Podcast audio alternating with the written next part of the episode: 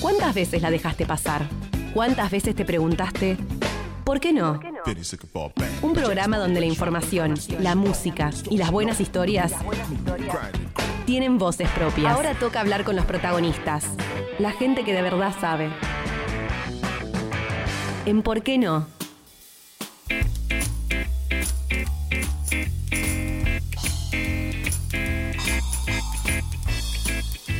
La puntualidad que nos caracteriza, por favor. Yo veo acá 19 y 32 y estamos en nuestro querido bloque para charlar con un artista del país o la región.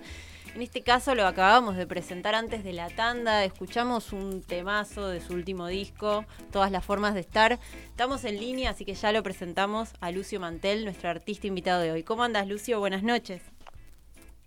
Hola, ¿cómo estás, Laura? ¿Todo bien? Bien, todo bien. ¿Cómo andas? Estás en Capital, ¿no? Estoy en Capital, sí, sí, sí. No salgo de acá hace, hace un rato largo, hace un año y medio. Y sí, porque todavía bueno, no me fui de gira ni nada. Claro. Así que estoy en Capital, sí. ¿Y qué onda en Capital? Ahora igual ya estás empezando a abrir. Vamos a estar charlando de la fecha que tenés y demás, pero digo, eh, ¿hiciste algún tipo de, de, show en vivo o recién ahora es el, el primero, digo, de, todo este año pandémico, año y medio, ¿no? Ya.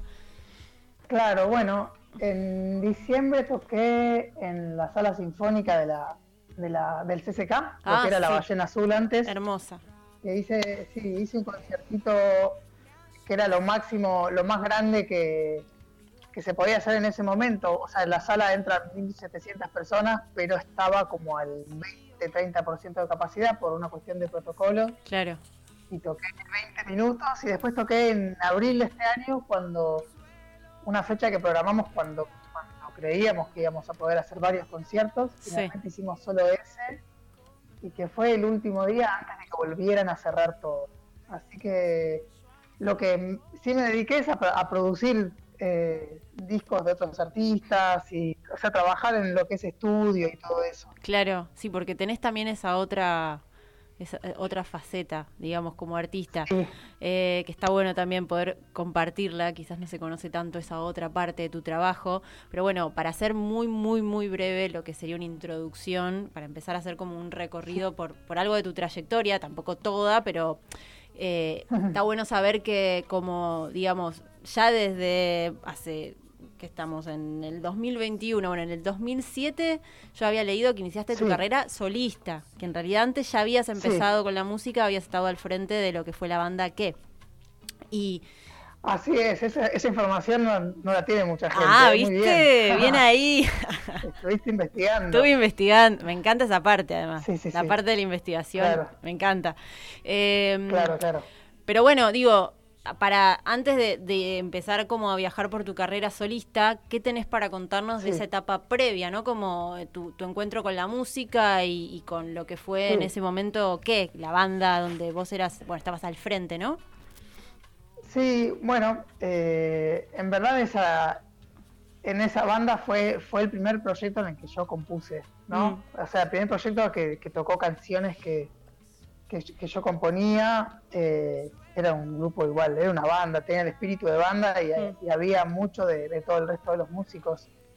Eh, como se dice, y yo paralelamente escuchaba música de, todo tipo. Bueno, obviamente mi adolescencia fue absolutamente rockera y, no soltaba la guitarra eléctrica por nada del mundo. Y, escuchaba mucho, ya en esa época me, me, gustaba mucho escuchar música que en ese entonces era muy vieja, ahora mucho más, pero de qué vieja, a qué nivel, ponele. Pues nosotros decíamos, recién estábamos escuchando una canción y decimos, uy, qué impronta espineta que tiene Lucio.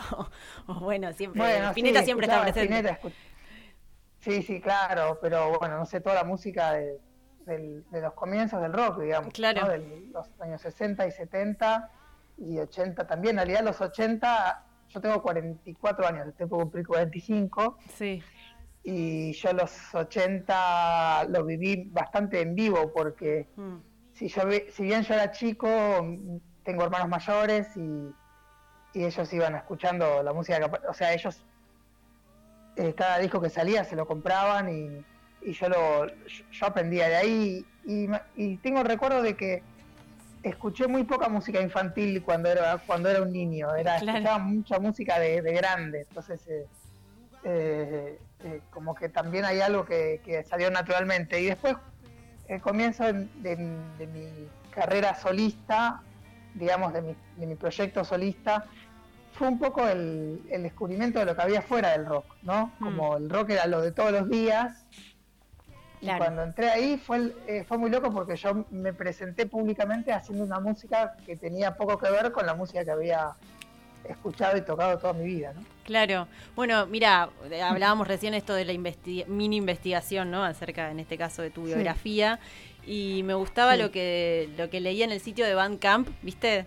Donde te suben los primeros discos que que a ver si te, si te seguís identificando con, con, esto, ¿no? Que decía que vos pertenecés como a lo que sería una camada de cancionistas, eh, fundamentalmente acústicos, que trasciende géneros, tomando elementos de cada uno de ellos, de estos géneros, eh, pero para ponerlos en diálogo con, con otras músicas de nuestros días. Eh, y yo agregaría con también búsquedas experimentales de sonidos, quizás también algunas cuestiones más desde lo electrónico.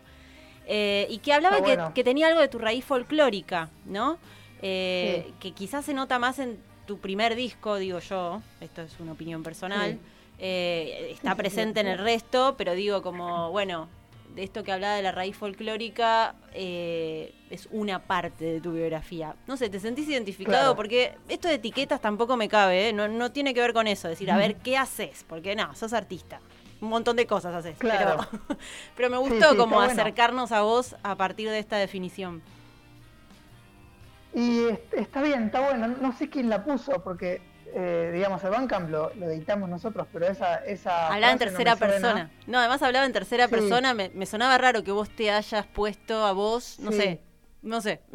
no, igual a veces, a veces cuando hay que poner descripciones, tomamos cosas que escribieron otros periodistas. Ah, mira. Entonces, tal vez, por ejemplo, en, en, Bandcamp hubo alguna reseña de algún disco y, claro. y quedó puesta ahí. Puede ser eso. Sí, sí, yo me siento. Antes entraba muchísimo en conflicto con, cuando leía una definición de la música que, yo hago, ¿no? Como que me hacía mucho ruido porque, bueno, uno ve ahí ve la diferencia entre lo que está buscando y lo que encuentra, ¿no? Como. Eh, o lo que se ve de afuera también, ¿viste? Yo siempre digo que un compositor eh, sufre la, tragedia, entre comillas, porque tampoco es trágico, pero es un drama para, los compositores. Eh, el hecho de, no poder escuchar una canción propia por primera vez, nunca.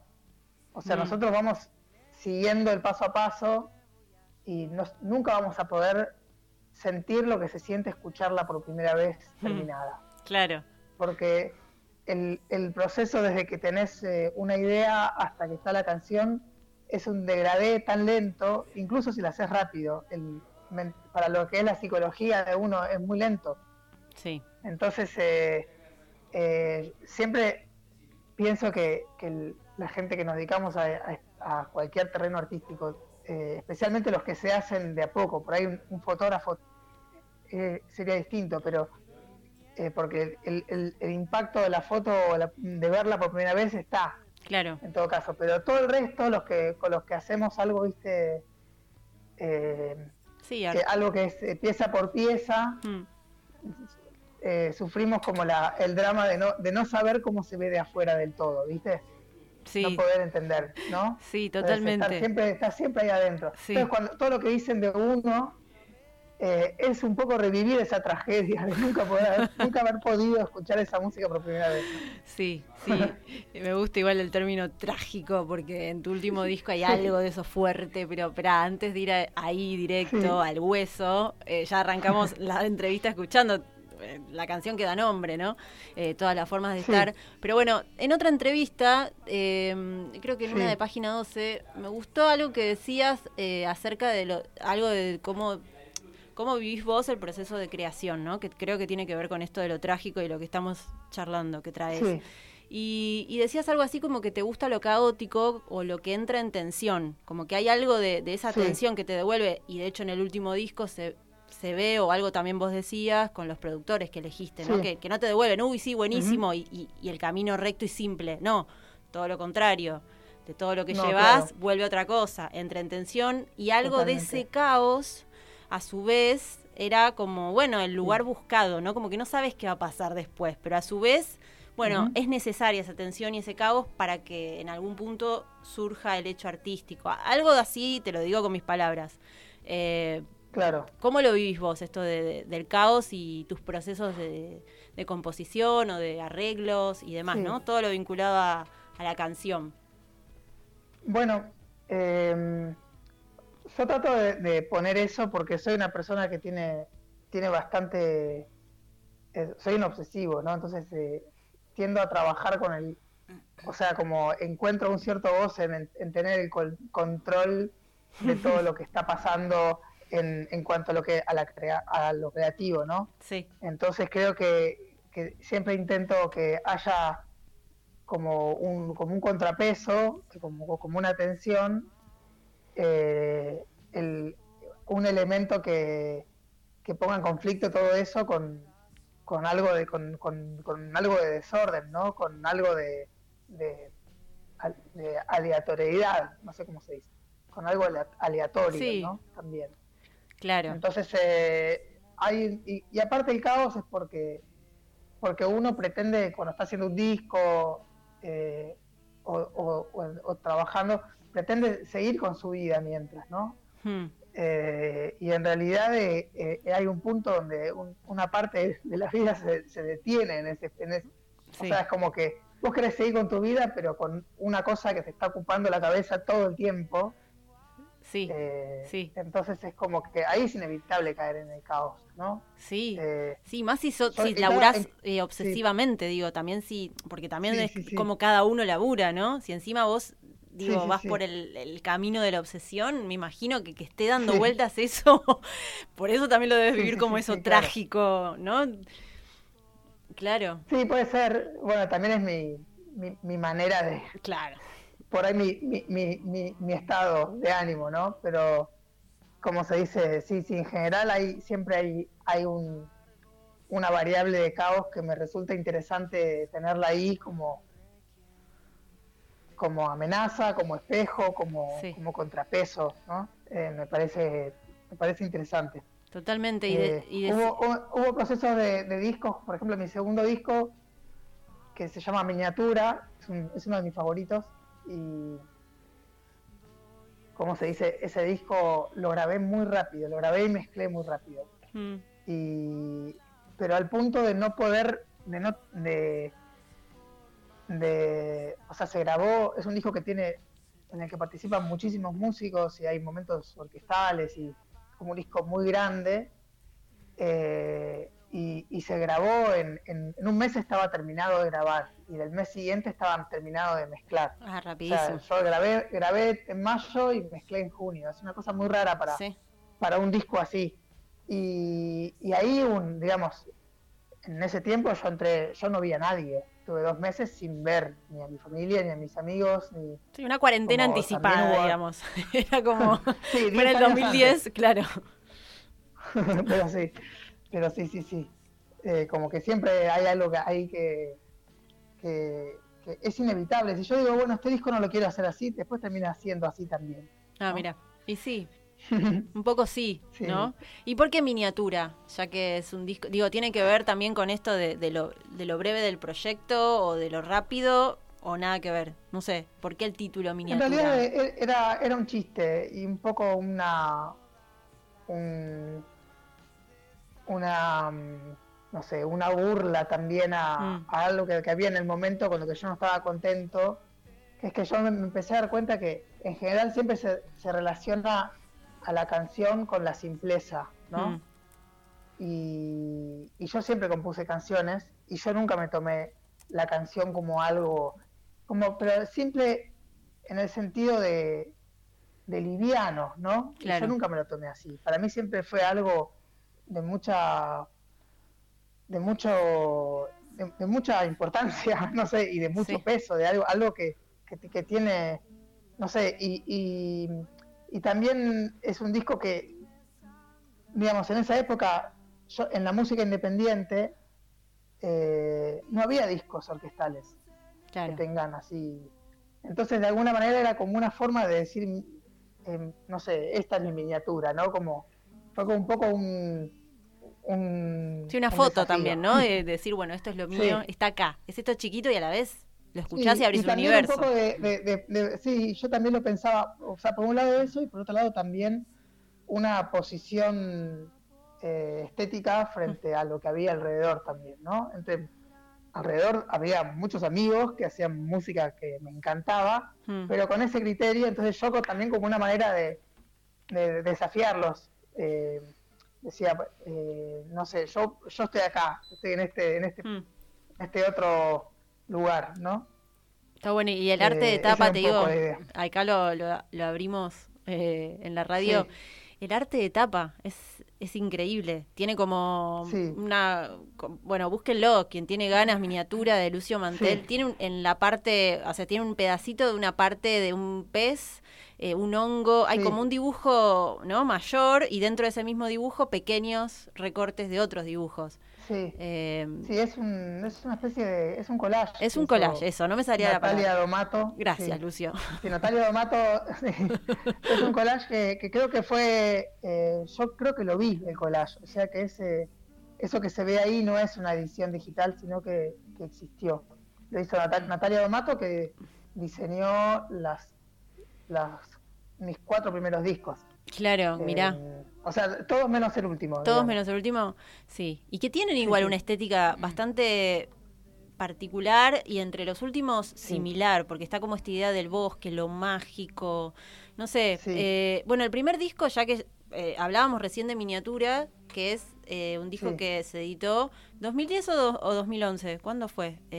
Más o menos, salió a fin de 2010 sí. y, lo presentamos en 2011. Ah, por, eso por eso no sabía bien Sí. Para algunos lugares decía. Sí. 2010, sí, sí, sí. Bueno, salió en 2010, salió en noviembre de 2010, una ah, cosa así. Está. Bueno. Pasa que en esa época un disco salía y, salía de la fábrica hasta que se distribuía, pasaban un par de meses, más en la distribución independiente, ¿no? Claro. Entonces, eh, eh, no, era como ahora, el disco, el disco que sale en noviembre, en enero ya es viejo. En este caso, en esa época eh, no, todavía no. Eh, llegaba, por ejemplo, cuando yo me iba de gira, ¿no? Por ejemplo, el, disco de algunas ciudades. claro. perdón, te interrumpí. No, no, igual estamos haciendo, imagínate, el viaje, me encanta. Y pasaron además eso, 11 años y es un montón en términos también de tecnología, de, cómo evolucionó ¿no? la distribución de, la música, de los discos. Bueno, ya los discos es algo que es un concepto que yo particularmente extraño, ¿no? Es como que ya fue mutando a niveles importantes, si bien siguen estando.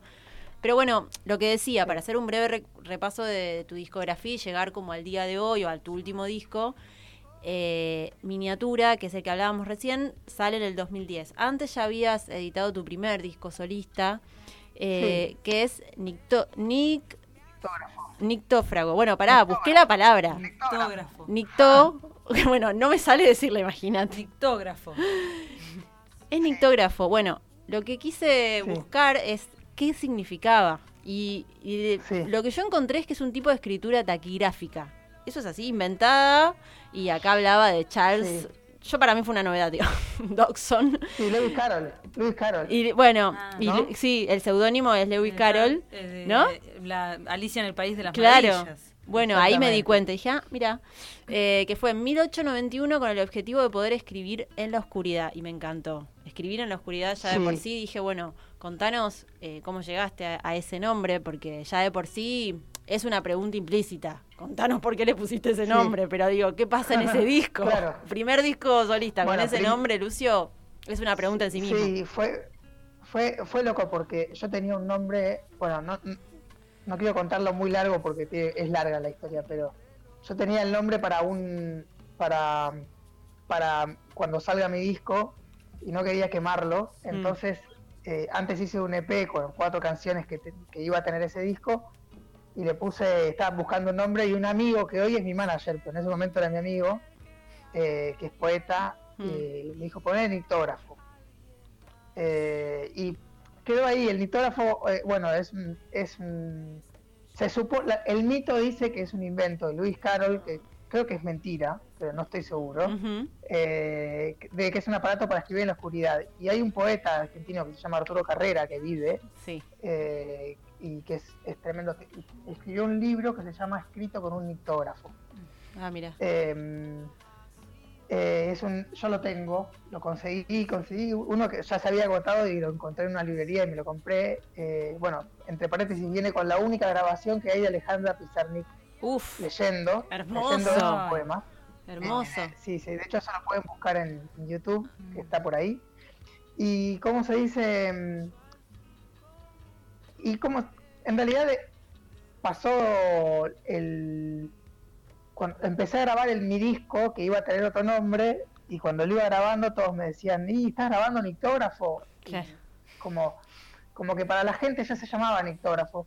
Era la época de MySpace, que era muy, fue una época muy rara y muy linda, fue como un Spotify anticipado, pero más democrático, en el cual eh, em, si vos hacías una música la subías y la gente la, o sea, la escuchaba sin intermediarios y sin interferencia de ningún tipo.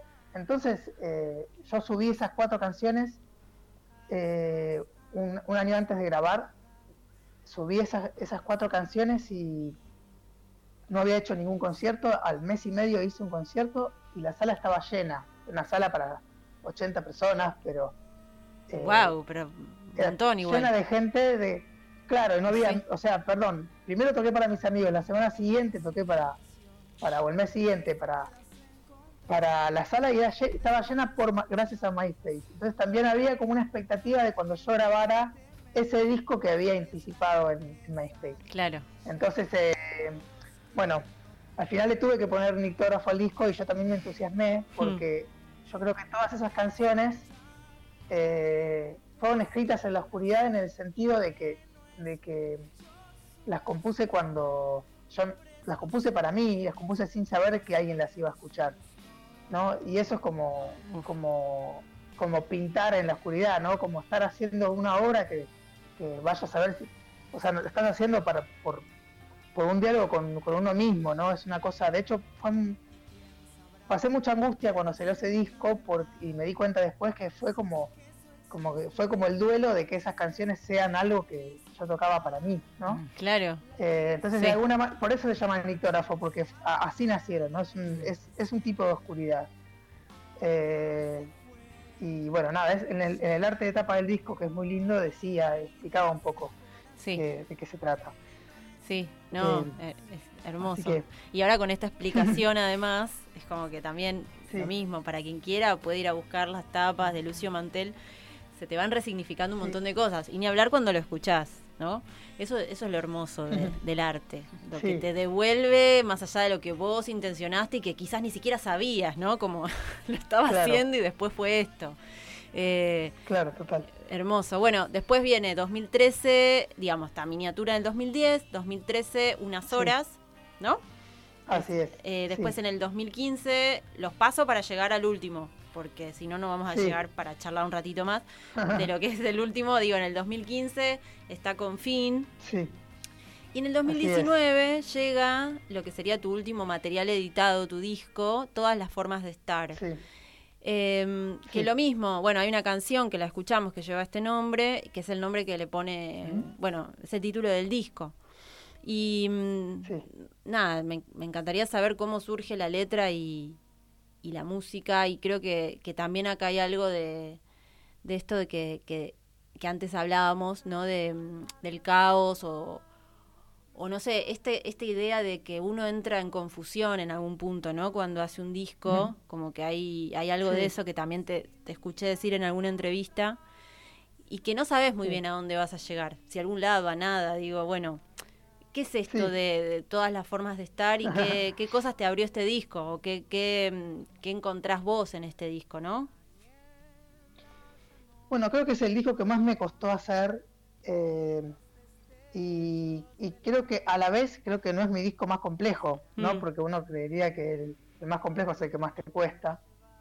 Em, pero no, es, incluso un poco más, eh, las canciones son en su composición un poco menos complejas. Eh, es un disco que yo hice viviendo mitad acá, mitad en España, porque hacía, bueno, en realidad viajaba mucho a España porque estaba mi, pareja ahí y, hacía base en Barcelona para, para, para tocar en distintos lugares de Europa.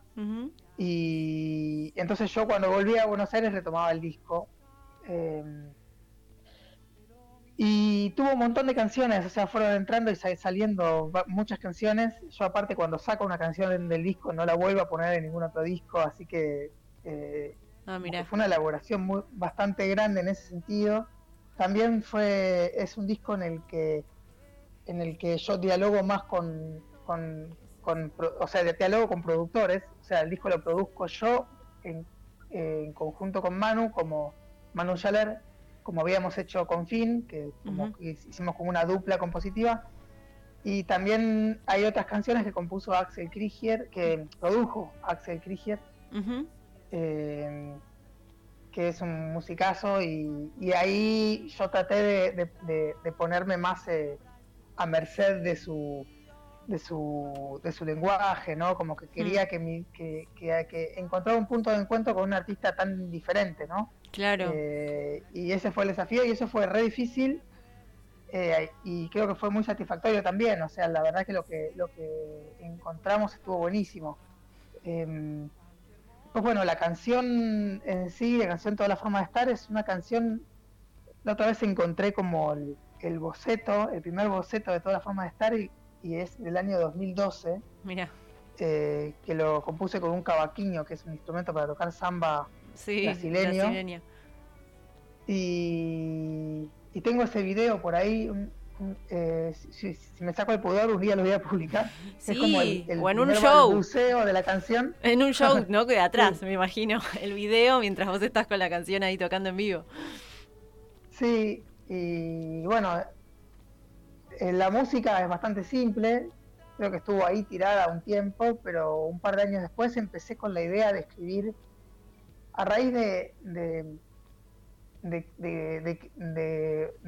ciertas cosas que hicieron que mi vida cambie mucho y pase a ser muy distinta a lo que yo estaba proyectando, eh, empecé a jugar con eh, la idea de que yo estaba viviendo todas las vidas que podía estar que podría estar viviendo si eh, las decisiones que, fui tomando o las cosas que me fueran pasando hubieran, me, hubieran llevado a otro lugar. Entonces eh, pensaba, no sé, en, que yo cuando era chico quería ser futbolista, quería ser hmm. actor, quería ser bombero. Entonces, ¿qué pasa si, si en algún momento te encontrás con una persona que te hace que te hace crecer en esa idea, entonces tu, destino pasa a ser otro, muy distinto al que tenés ahora. Y me imaginé que todo eso pasaba al mismo tiempo. Y de ahí surge la idea, de toda la forma de estar. Es buenísimo. Y es muy loco porque el, eh, yo tenía muchos cuadernos, bueno, yo siempre tengo varios cuadernos de, anotaciones. Sí. Y en cada cuaderno tenía una, una letra distinta de esta misma canción. Eh, y la que quedó es la que tenía en el cuaderno que tenía el día que la grabé.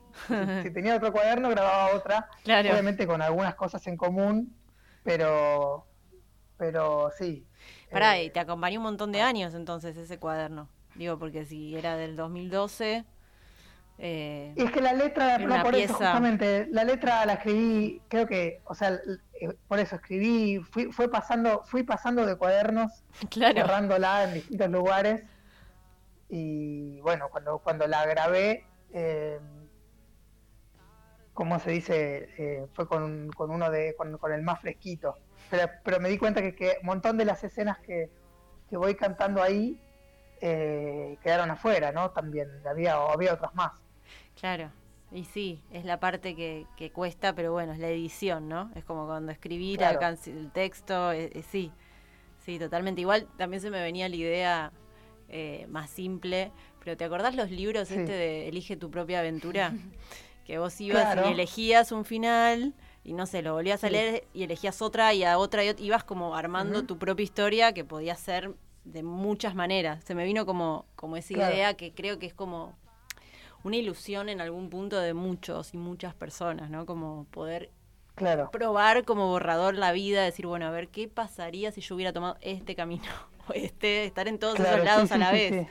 Em, Y bueno, y te eh, yo me imaginaba como una pantalla que, que proyectaba muchas eh, muchas escenas muy diferentes hmm.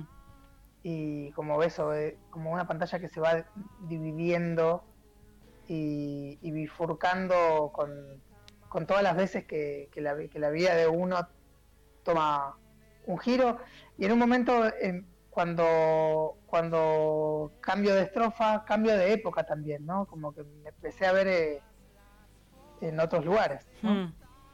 Sí Sí, ahora que mencionás lo de tecnología, un, un breve paréntesis, pero porque hay, o sea, algo de, de, una crítica también a, la tecnología, o por lo menos planteas algo, ¿no? Con la relación con la tecnología en una de tus canciones eh, que se llama Insular. Sí.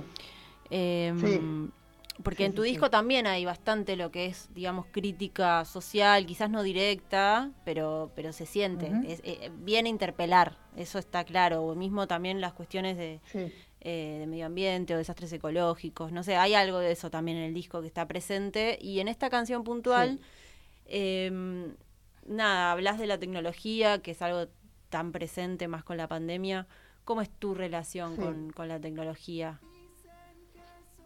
Bueno, es muy loca esa canción, dice algo así como, o sea, bueno, tiene un montón de imágenes, pero la primera frase es, es, yo no sé qué estoy sintiendo, eh, brilla sobre mí la pantalla que tengo en las manos. Y es loco porque es una canción que, que para mí habla de la pandemia y fue escrita mucho antes. Eh, pero una canción que es una canción que yo tuve muy presente en y hay otra más también que habla la, última canción del disco empieza diciendo siento cerca del fin del mundo eh, que es una sensación que después fue súper frecuente no en todo este tiempo mm. que pasamos eh, no sé, yo, yo siempre tuve un, bueno, eh, tengo, tuve una relación de amor-odio también, ¿no? Con la tecnología porque la uso un montón. Eh, creo que tengo la, la, adicción que tenemos casi todos con, hmm. con, los, con, los aparatos y con, la tecnología. Yo trato de, de poner algunos ciertos límites, pero, pero sí. Eh, y también siempre me hizo mucho ruido, ¿no? Que vivamos así, que, que, la normalidad esté tan, tan alejada de la naturaleza, ¿no? Claro. Em, no sé, me parece que, pasa, pasa un poco por ahí, y por ahí pasa la, crítica, ¿no? Y, y, como todo nos va conduciendo a un lugar de, de, superficialidad, ¿no? Sí. Y de, hmm. y de, una palabra que se dejó de usar, que es la posverdad, creo que es, eh, hmm. o sea, que nos está atravesando mucho más que cuando se usaba. Es verdad. ¿no? bueno, ahora ya, ahora, ahora, estamos mucho viviendo mucho más la, post, verdad de lo que estamos viviendo. Sí, sí, sí. Ese metalenguaje de. sí, sí. Claro, claro. Sí, sí, pero bueno, nada, esto de yo no sé qué estoy sintiendo, que es como abre la, la canción y, toda la relación que tenemos con, con el sentir a través de las redes y de la pantalla, me parecía que era un buen punto nada, no para hacer una crítica rotunda, la verdad que es, es más una pregunta, ¿no? Como un interrogante que creo que, que tenemos la mayoría, pero bueno, también es una herramienta y es parte de, nuestro cotidiano, ¿no? Yo por lo menos no lo demonizo, pero sí me parece que está bueno los les artistas que por lo menos lo plantean, ¿no? Como momento, eh, es una herramienta, no es que todo pasa a través de ahí. A veces el tema es no olvidarse de eso, quizás, ¿no? Como que lo estamos usando para un fin y no quedar como inmersos en una que después no no sé, creas realidades paralelas, pero no de las tipo que estábamos hablando antes, o quizás sí, no sé, no sé. Eh, claro. Pero bueno, hay, hay mucho, hay mucho. Bueno, estamos hablando con Lucio Mantel que en poco tiempo, el 25 de septiembre, se va a estar presentando en vivo en la ciudad de Buenos Aires. ¿Querés contarnos un poquito de lo que va a suceder antes de cerrar la nota el 25 de septiembre?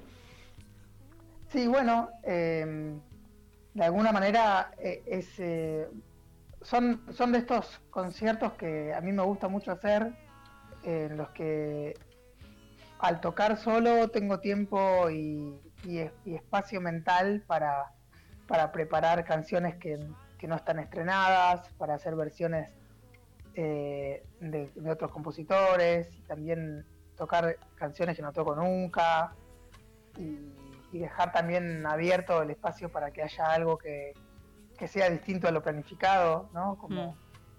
eh, no sé, eso, eh, esa, es, un poco la idea, seguramente habrá invitados. Eh, y nada, la, la, base de todo es el reencuentro con, con, la gente que, me suele venir a ver, que hace tanto tiempo que no nos vemos. Sí. Un poco bueno, es un, gran, es un gran motivo. Es el todo, te digo, ¿no? El reencuentro. Es el que hablamos de la tecnología, digo, bueno, el todo es que va a haber presencialidad.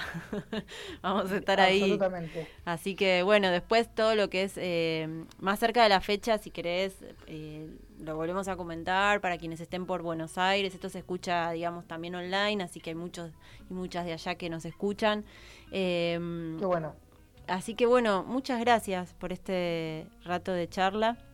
Eh, no, por favor, gracias a ustedes y, espero pronto estar por ahí tocando. Ojalá. Eh, es la idea. Ojalá. Bueno, como Vamos siempre. A tratar de gestionarlo. De una, y si estás por acá, obviamente contás con el espacio para venir al piso a charlar o a tocar algún tema en vivo, lo que gustes. Genial, me encantaría. Y, bueno, y antes de irnos, la canción que seleccionamos para cerrar la nota es una que publicaste hace muy poquito en Spotify que se llama Visiones Doradas. Em, ah, sí. ¿No? Y que grabaste con Loli Molina. No sé si quieres decirnos algo de esa canción y si no ya nos vamos a escucharla. Bueno, el, sí, puedo decir muchas cosas. Loli breve. una, una, gran amiga y nosotros ganamos eh, un, un, certamen al que nos presentamos para componer con amigos, digamos, para componer en, en dúos o en tríos. Mira.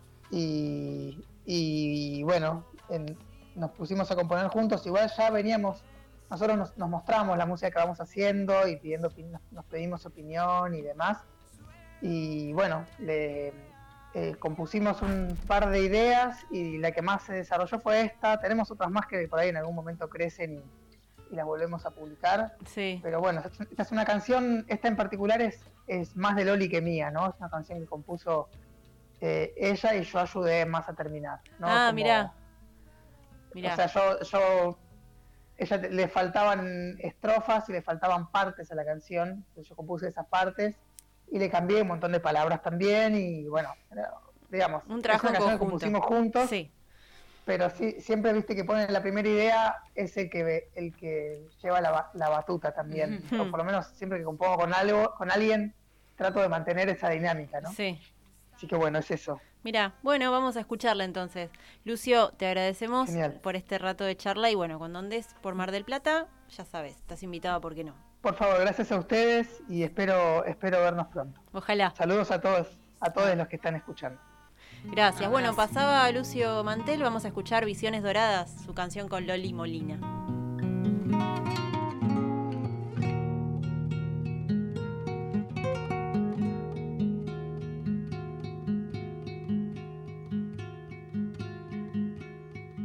De las montañas, luz que atardece en mí, pétalos que hablan la lengua de los colores que fui.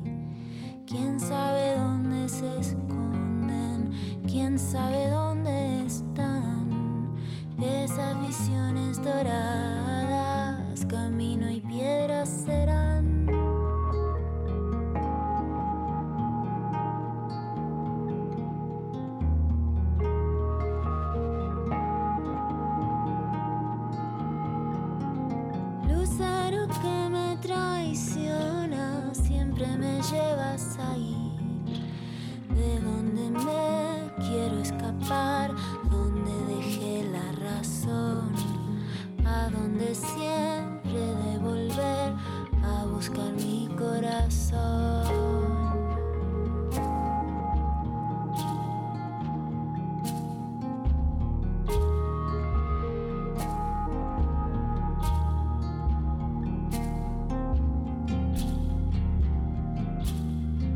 anochezca la bruma, seguiré sintiendo así.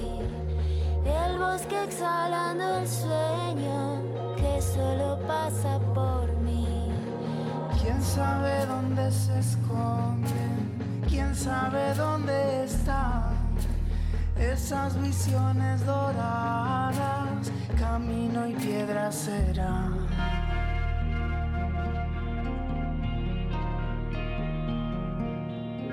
Lucero que me traiciona, lucero que me traiciona, lucero que me traiciona, siempre me llevas ahí, de donde me quiero escapar, donde dejé la razón a donde siempre devolver a buscar mi corazón. Radio con Voz Mar del Plata 95.3. Radio con Voz. Somos radio. Somos voz.